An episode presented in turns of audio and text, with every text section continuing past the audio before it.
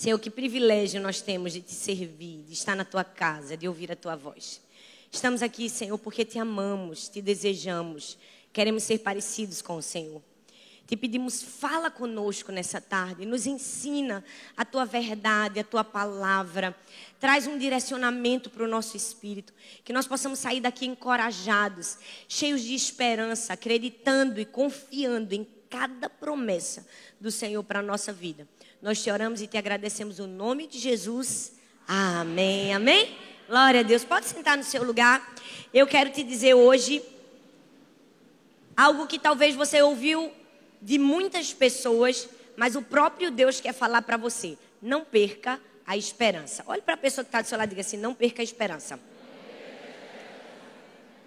Hoje eu quero falar sobre esperança.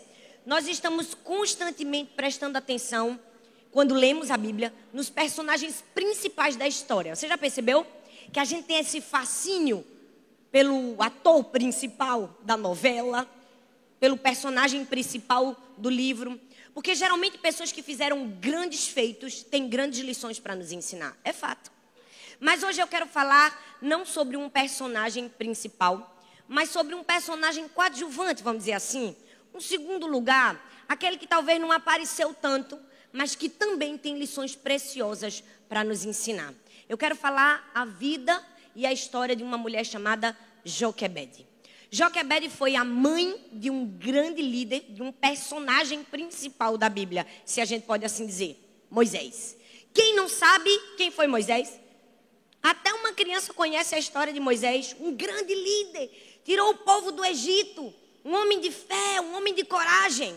Mas hoje eu quero ensinar para mim, para você, que Moisés foi quem foi, porque ele teve lições preciosas de uma atriz coadjuvante de uma pessoa que talvez não teve o destaque na história que Moisés teve, mas que nos ensinou lições sobre esperança. Moisés só libertou o povo, Moisés só foi aquele homem que enfrentou o mar vermelho, porque ele conseguiu se manter vivo por causa de uma mãe cheia de fé e de esperança. A esperança é uma virtude essencial na vida de qualquer pessoa. Porque ela é aquela virtude que nos permite nos manter de pé no meio do caos, no meio das aflições. A esperança é aquela virtude que às vezes nos dá direção que a gente precisa. A Bíblia fala em Romanos 5,5: ora, a esperança não se confunde. A esperança não se confunde. Então, é aquela virtude que eu e você precisamos cultivar na nossa vida. Porque ela não somente nos sustenta na hora do caos, mas ela também nos direciona. Joquebede foi uma mulher cheia de esperança. Hoje nós estamos vivendo tempos em que as pessoas estão perdendo cada vez mais a esperança. Cada vez mais se procura em todos os lugares como ter esperança, como permanecer com esperança. Eu coloquei no Google a palavra esperança, como ter esperança, e você vai se assustar. Mas eu tive 67 milhões e 800 mil respostas em um segundo. Todo mundo quer ter uma resposta para se manter cheio de esperança. Mas a palavra de Deus nos dá a resposta para termos esperança. Aonde? Na vida de Joquebede. Eu quero compartilhar com você três características da esperança que a gente vê na vida dessa mulher tão simples. Uma simples mãe, mas que nos ensinou a viver a vida da maneira que agrada o coração de Deus. E a primeira característica é que a esperança cresce em meio ao silêncio. A Bíblia diz em Êxodo capítulo 2, abra sua Bíblia por favor em Êxodo, no capítulo 2, vai nos contar a história de Moisés bebezinho. E o que eu acho mais interessante no começo da história, quando fala de Joquebede, é que a Bíblia não fala nem o nome dela. A história começa sem nem dizer o nome dela. Perceba, a Bíblia diz assim, ó, Êxodo 2, a partir do verso 1, diz assim: Foi-se um homem da casa de Levi e casou com uma descendente de Levi. E a mulher concebeu e deu à luz a um filho. Nem o nome de Joquebede é mencionado no começo da história. Mas sabe, a esperança cresceu na vida de Joquebede no meio do silêncio. Ela estava em uma situação muito difícil. Ela era uma escrava ela tinha uma sentença judicial de morte do próprio filho.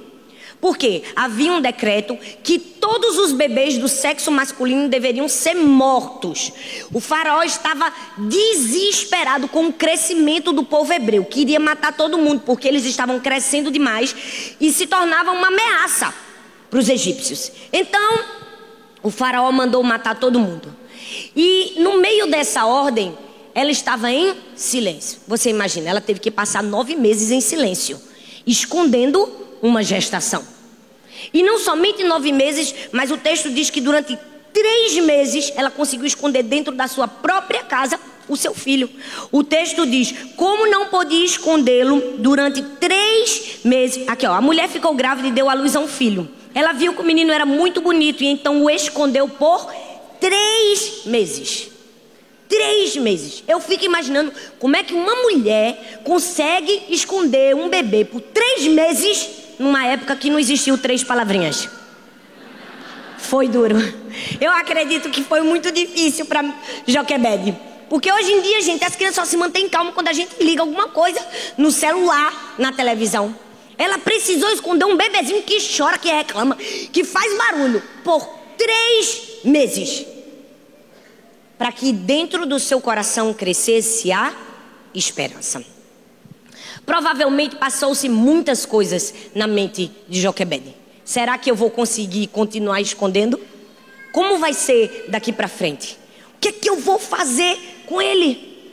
Mas no meio de tantas perguntas que se passaram na mente de Joquebede e que muitas vezes se passam na nossa mente quando nós estamos num momento de silêncio, a esperança sempre é a voz que nos fala. Às vezes a esperança é a última voz que nós ouvimos. É a voz que só fala com a gente quando todas as outras vozes se calam. Quando a voz do medo se cala, quando a voz da angústia se cala, quando a voz da frustração se cala, quando a voz da decepção se cala, mas a esperança sempre está falando com a gente. Nós precisamos fazer calar todas as outras vozes e no meio do silêncio ouvir a voz da esperança. Joquebede foi aquela mulher que permitiu que crescesse no seu coração não somente a esperança, mas a certeza de que Deus estava cuidando da sua vida no meio do caos. Se você quer ter uma vida cheia de esperança, entenda, não vai ser no meio das alegrias que a gente tem esperança. Ai meu Deus, eu tenho esperança que eu vou pagar essa minha conta. Se tem muito dinheiro na minha conta do banco. Isso é esperança, gente? Nada, isso é certeza. Esperança vem no meio do caos. Esperança vem quando a gente não sabe o que fazer. Esperança vem quando a gente não tem respostas. É nesses momentos que nós precisamos cultivar a esperança. É nos momentos em que todas as outras vozes se calam na nossa vida para ouvirmos a voz da esperança. Grandes atletas, eles sofrem muito tempo em silêncio. E quando eles estão no mais alto grau de exaustão, a voz da esperança fala, eles buscam a última força que falta e vence e ganha o pódio. Esses dias eu estava conversando com um amigo, jogador de futebol, que o mundo conhece, Rivaldo. Ele começou a contar as histórias dele, do quanto ele sofria, às vezes calado, porque não podia dizer. Uma dor no joelho, uma dor no pé, porque ele precisa se manter no jogo.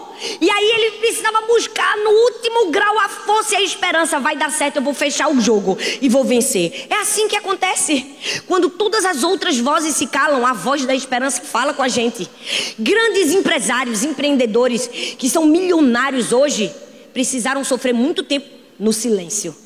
Sofrer frustrações, derrotas no silêncio para então ouvir a voz da esperança, continuar e chegar nos lugares altos que eles sonhavam grandes líderes, grandes homens e mulheres de Deus.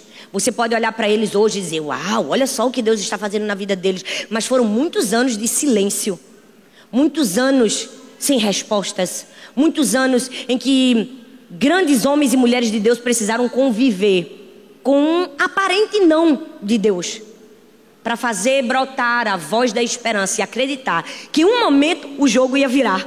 E aí, quando o jogo vira, todo mundo acha que a pessoa teve esperança o tempo todo, acha que teve sim o tempo todo, mas na verdade foi muito tempo de silêncio. Joquebede permitiu que, junto com Moisés, crescesse também em seu coração a esperança. Você precisa permitir que, junto com qualquer aflição que você esteja enfrentando na vida, e qualquer silêncio que você possa receber, cresça em seu coração a esperança. Mas sabe por que às vezes a gente tem um pouco de dificuldade de ter esperança no meio do silêncio? Porque o silêncio é assustador. Já percebeu que a gente não, não consegue conviver muito bem com o silêncio? A gente está muito tempo em silêncio dentro de casa, a gente liga logo a televisão, liga logo o, o, o rádio, não é? Eu não sei se você sabe, mas a nossa mente trabalha quatro vezes mais rápido do que as nossas palavras conseguem falar. Eu fico imaginando, sangue de Jesus tem poder, porque eu já falo rápido. Minha mente é mais quatro vezes mais rápida do que a minha boca. Meu Deus, é uma máquina aqui dentro. A velocidade da informação é algo absurdo na nossa vida. E é por isso que nós precisamos aprender a controlar o que se passa na nossa cabeça. Por quê? Porque nós estamos o tempo todo ouvindo muito barulho e pouco tempo ouvindo a voz de Deus. Quando nós estivermos no meio do silêncio, nós precisamos saber o que fazer para manter a esperança viva dentro de nós. E aí o que é que você precisa fazer? Você precisa olhar para a janela certa. Eu vi a história de uma menininha que tinha um cachorrinho e ela brincava e amava, era seu companheiro de aventuras. De repente aquele cachorro morreu. E ela ficou muito triste, pediu o pai para enterrar o cachorrinho dentro do quintal de casa, para ela ter aquela lembrança para o resto da vida.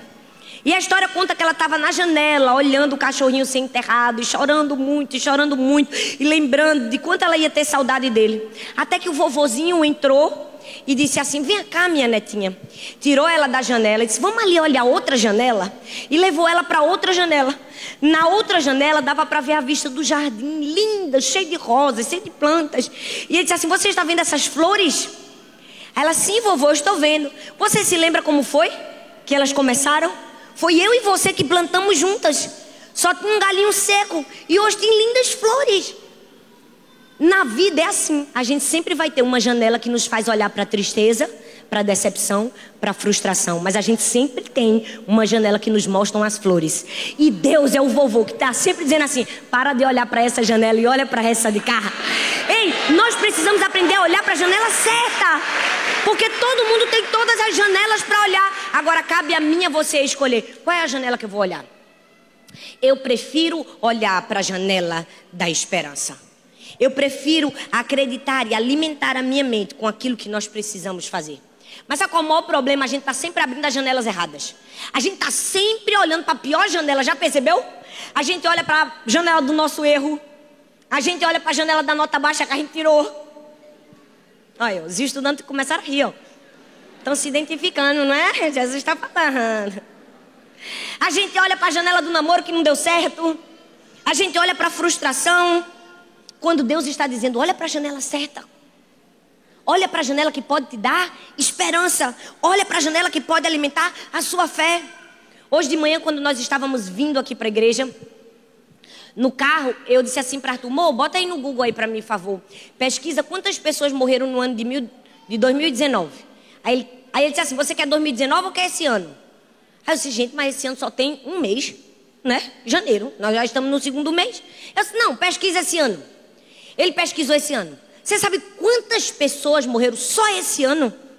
6 milhões de pessoas. Só no mês de janeiro. Eu disse, pesquisa hoje. Ele disse, até agora, só hoje, 63 mil pessoas morreram. Aí talvez você possa me perguntar, pastora, para que a senhora está dando dados tão cadavélicos como esse? Porque você não está nessa estatística. Porque você está vivo. Você tem motivos para reter a esperança no seu coração. Para onde você vai olhar? Para a dor, para a frustração que você sofreu? Ou para o fato de que Deus te deu a vida quando 63 mil pessoas morreram hoje? Ou para o fato que Deus continua te preservando.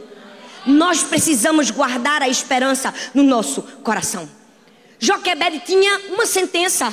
O faraó mandou matar o filho dela. Joquebed não podia fazer nada.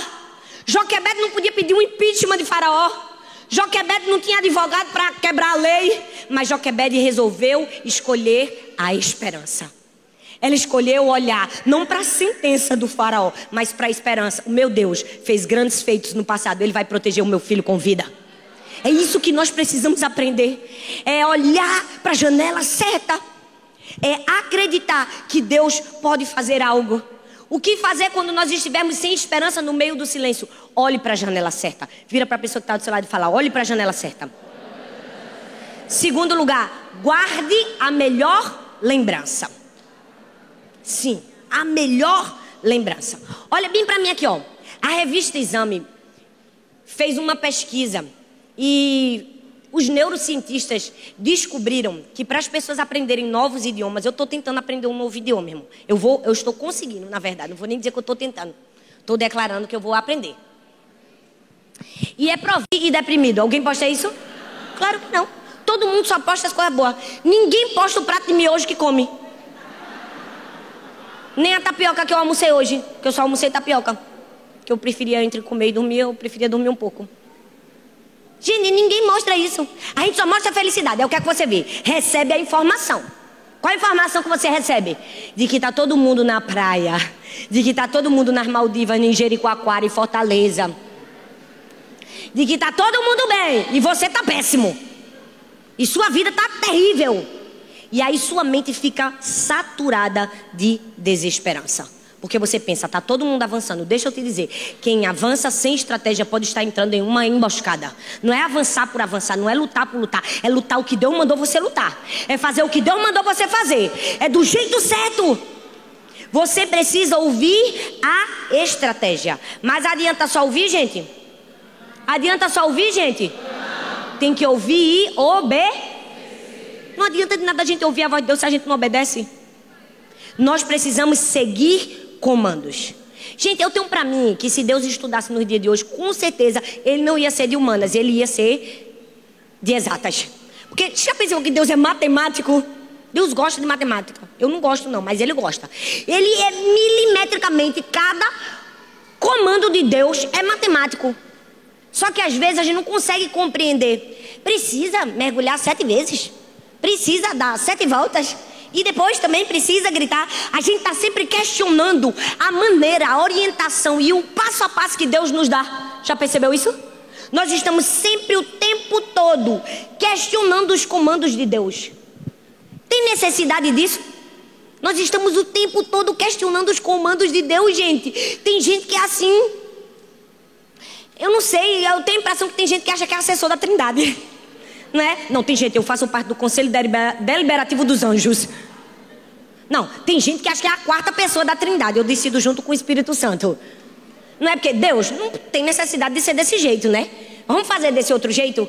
Gente, quem foi que disse a você que a estratégia de Deus está errada ou que está sendo exagerada demais para você? A estratégia de Deus sempre é a certa. Mas sabe qual é o nosso problema? Nossa mente humana não consegue compreender Deus. Meu filho, não importa o que você é. Se você é calvinista, arminiano, se você gosta de Timothy Keller, se você gosta... Eu não sei de quem você gosta. O problema dessas pessoas é que elas se apegam demais à teoria. Aí elas querem botar Deus dentro de uma teoria. Deus não cabe dentro de uma teoria. Eu preciso dizer, se você quiser encaixotar Deus, você nunca vai receber aquilo que Deus tem para você. Você não precisa simplesmente entender tudo que Deus vai fazer. Você precisa confiar e obedecer comandos. Joquebed não estava assim, Deus, é, tem certeza que é jogar dentro do rio. Ela simplesmente seguiu o comando e obedeceu. Cabe a mim a você seguir comandos. Obedecer. Porque Deus é assim, gente. Deus sempre vai nos dar comandos. Deus sempre vai nos dar direções. Deus sempre vai nos orientar e dizer aquilo que nós precisamos ouvir e aquilo que nós precisamos fazer. Mas nunca vai ser diferente. Igual. Porque Deus faz as coisas de maneira diferente. Já percebeu que um cego na Bíblia ele curou dando uma ordem? O outro cego ele curou como? Cuspiu no chão, misturou com areia e botou no olho. Por que é que Deus não mandou os dois cegos serem curados com uma ordem? Não sei, meu filho. Deus é que sabe. Ele que está fazendo do jeito dele, a estratégia dele, a gente somente obedece. Aí não tem que questionar a estratégia de Deus. Aí talvez, se nos dias de hoje viesse um grande homem de Deus, cheio do Espírito Santo, e tivesse um cego, ele fosse orar pelo cego, cuspisse no chão, mexesse na areia e botasse, a gente ia dizer o quê? Precisa disso para Deus curar? E eu não ia? Meu filho, aí você que escolhe. É você que escolhe, você escolhe. Ou acredita na estratégia e recebe um milagre, ou se apega a um visa e fica cego. Ai, não, mas isso aí não é muito higiênico. Não sei, Deus mandou cuspir no chão e areia, eu fiz. Meu filho, se Deus mandar você plantar bananeira, plante. Eu não quero saber. Se Deus mandou fazer, eu vou fazer. Porque você precisa escolher o um milagre. Você precisa escolher ouvir a estratégia. Joquebed fez do mesmo jeitinho que Deus mandou fazer. Por quê? Porque a esperança ouve a estratégia. E em último lugar, a esperança confia no roteiro de Deus. Sim, confiança no roteiro de Deus. Êxodo capítulo 2, versículo 6 diz assim: A princesa se abriu a princesa abriu a cesta e viu um bebê chorando. Ela ficou com muita pena dele e disse: Este é um menino israelita. Tem coisa que a gente não compreende, mas já estava no roteiro de Deus. Já estava no roteiro de Deus que quem ia achar Moisés era a princesa. Porque podia ter acontecido qualquer coisa com aquele bebezinho, gente. A coisa mais simples que poderia ter feito. O bebê ia chorar com fome, ia se mexer e a cesta ia virar. E ele ia morrer afogado. Poderia ter vindo um crocodilo comer? Poderia. Um dia eu vi uma filha de uma amiga minha, tinha uns quatro anos, ela começou a contar a história de Moisés para mim, ela fez tia. Aí de repente, Joquebed colocou Moisés dentro do cestinho, botou ele no rio. E de repente, ela fez assim mesmo, que ela era bem teatral. Aí eu disse, o quê? Pensei que ela ia falar que a princesa pegou nela assim. Apareceu um crocodilo. Eu disse, essa parte da história eu não conhecia. Que a mente infantil dela viajou. Mas poderia. Poderia ou não poderia? Claro que poderia. No meio do rio tem crocodilo. Mas a Bíblia diz que nós precisamos confiar no roteiro de Deus. Provérbios 23, versículo 7 diz assim: Porque assim como o homem imagina em sua alma, assim o é. Eu amo esse texto, porque ele fala muito da nossa capacidade, a capacidade do homem de viver coisas grandes, se ele pensar em coisas grandes. E vamos falar a verdade: o homem é capaz de fazer grandes coisas. Se você olhar o Cristo Redentor no Rio de Janeiro, a Torre Eiffel em Paris, as muralhas da China. Se você olhar grandes monumentos, você vai ver que o homem é capaz de fazer coisas grandiosas. Mas você já percebeu que tem momentos na vida que o homem não pode fazer nada? Você já viu que naquele alguns anos atrás, quando na Indonésia teve aquele tsunami, mais de 250 mil pessoas morreram em meio a uma tragédia. Por quê? Porque tem coisas que só vão nos sustentar que só vamos nos levantar quando a gente tiver esperança. No meio do caos, a gente vai ter esperança para confiar no roteiro de Deus. E aí, o que é que você faz para confiar no roteiro de Deus? Porque Deus é o diretor, né, gente? A gente só é o ator e a atriz, no caso. Apesar de que às vezes a gente quer fazer assim na placa, né? Tá vendo aquela plaquinha? A gente que quer dizer como vai acontecer. Mas quem diz é Deus. A gente simplesmente obedece. A gente simplesmente confia no roteiro de Deus. Aí você vai dizer, como confiar? Vou dizer. Esqueça, apague, aniquila, anula, todos os nomes que você tiver para você exterminar da sua vida a conjunção adversativa mais. Mas, já viu o mas que destrói a gente?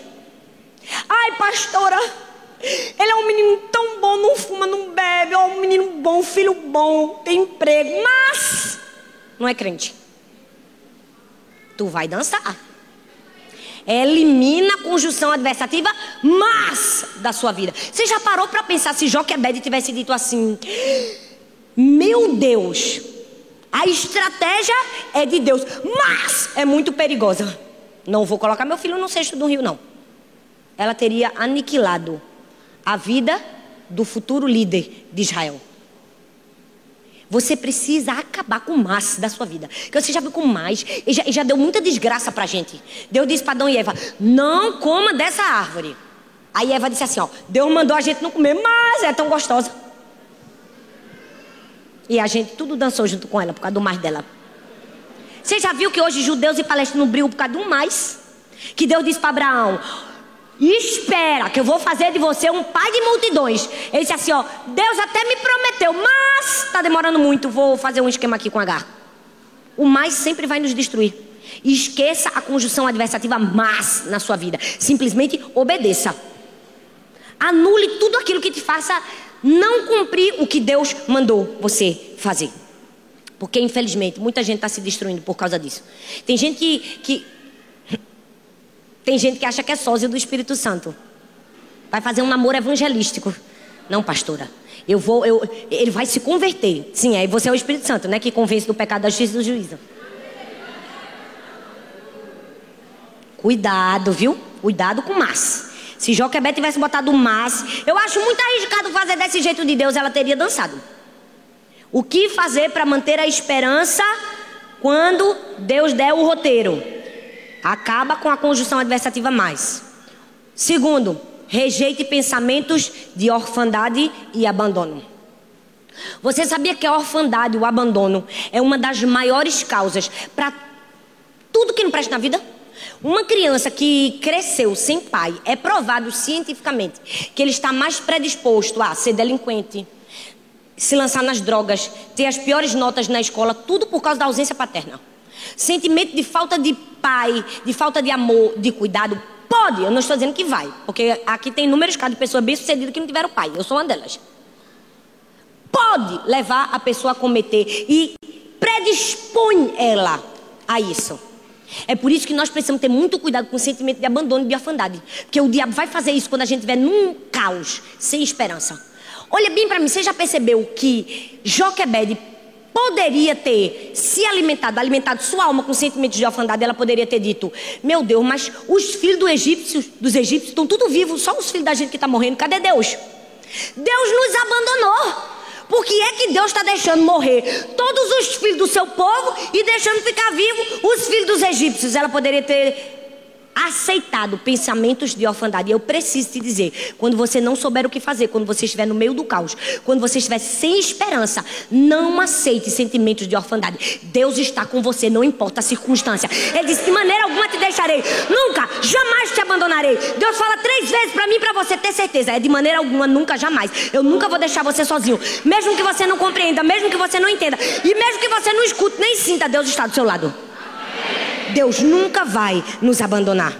Tenho certeza que o diabo tentou semear abandono e orfandade no coração de Joquebede. Mas o que foi que Joquebede fez? Ela manteve a convicção da sua filiação e abraçou a esperança. É isso que eu e você precisamos fazer: abraçar a esperança. E no fim, o que é que nós precisamos para terminar e concluir viver uma vida cheia de esperança? Crer mais do que todo mundo. Fala assim: eu preciso ser a pessoa de maior fé na minha casa. Não, gente, vocês estão muito desesperançados. Que povo sem esperança. Vamos falar com vontade? E assim, eu preciso ter uma fé absurda. Fala, eu preciso ter uma fé excepcional. Ninguém tem esperança, eu tenho esperança. Ninguém acredita, eu acredito. Você é filho de Deus. Se você não agir desse jeito, você está indo contra o seu pai. Você precisa ser cheio de esperança. Ninguém acredita, eu acredito. Deus vai fazer. Eu vi a história num livro do pastor Craig Groeschel chamado O Cristão Ateu, que ele conta a história de um pastor, um dono de um bar, uma briga. Junto à igreja tinha um bar. E, gente, às vezes atrapalha, né? Os bebos toma, grita, aquela coisa. Aí o pastor disse assim: vamos levantar uma campanha de oração para esse bar fechar. Os irmãos da igreja começaram a orar para o bar fechar, começaram a orar para o bar fechar e o bar fechou. O dono descobriu que o pastor tinha feito a campanha de oração. Botou a igreja na justiça. Chegou diante do juiz, o juiz disse assim: Eu quero saber aqui quem está a verdade. É verdade que a sua oração fechou o bar? Aí o pastor, não, não, não foi a oração que fechou o bar, não. Aí o dono do bar, foi sim, foi a oração dos crentes que fechou meu bar. E o pastor, não foi não, não foi não. Aí o juiz, peraí, eu estou diante de um pastor que não tem fé e de um dono de bar que tem. Às vezes a gente está assim na vida, o ímpio tem mais fé do que a gente. Nós somos filhos de Deus e é o ímpio que está tendo mais fé do que a gente. Não pode ser assim não, filho. Não pode ser assim não. Nós precisamos ser a pessoa mais cheia de esperança. Quando ninguém acreditar, eu acredito. Quando ninguém enxergar, eu enxergo. Quando ninguém fizer, eu faço. Você precisa acreditar mais do que todo mundo. Gente, eu fico imaginando Moisés. Chegou um momento da vida de Moisés que ele enfrentou o mar vermelho. Só uma pessoa cheia de fé ia acreditar que ele não somente ia passar no meio do mar, como ia levar aquele povo todinho junto. Com quem foi que ele aprendeu? Com a mãe, que acreditou que botando um, be bebezinho dentro de um cesto no meio do rio também ia sobreviver. Você entende? Moisés foi um homem cheio de fé porque teve uma mãe cheia de fé. Eu fico imaginando Moisés no meio do rio, aquele povo todo atrás. Se ele tivesse um conselheiro, fosse eu a conselheira. E agora o que é que eu faço? Eu ia dizer, rapaz, contrata Noé e faz uma arca, porque para passar aqui vai ter que ter uma arca para botar esse povo. Ou então, liga para o cemitério e pede um pacote de nação, porque vai morrer todo mundo. Tem lógica, gente? Passar no meio, no meio da água e sobreviver? Tem. Tem. A lógica é Jesus, a fé e a esperança. É isso que você precisa fazer. Crer mais do que todo mundo. Você pode ficar em pé no seu lugar? É preciso ter muita fé para acreditar que colocar um bebê dentro do rio vai fazer ele sobreviver. A Bíblia não fala isso. Mas eu preciso te dizer que eu acredito que Moisés foi salvo no momento que Miriam, que Joquebede colocou ele dentro do rio. Eu acho que Moisés foi salvo no momento que a mãe foi capaz de botar um bebezinho de três meses dentro de um rio e acreditar que ele ia sobreviver. Eu acho que Deus no céu olhou para aquela mãe e disse: Uma mãe que foi capaz de botar seu próprio filho dentro do rio e confiar que eu vou fazer, chama os anjos tudinho, manda guardar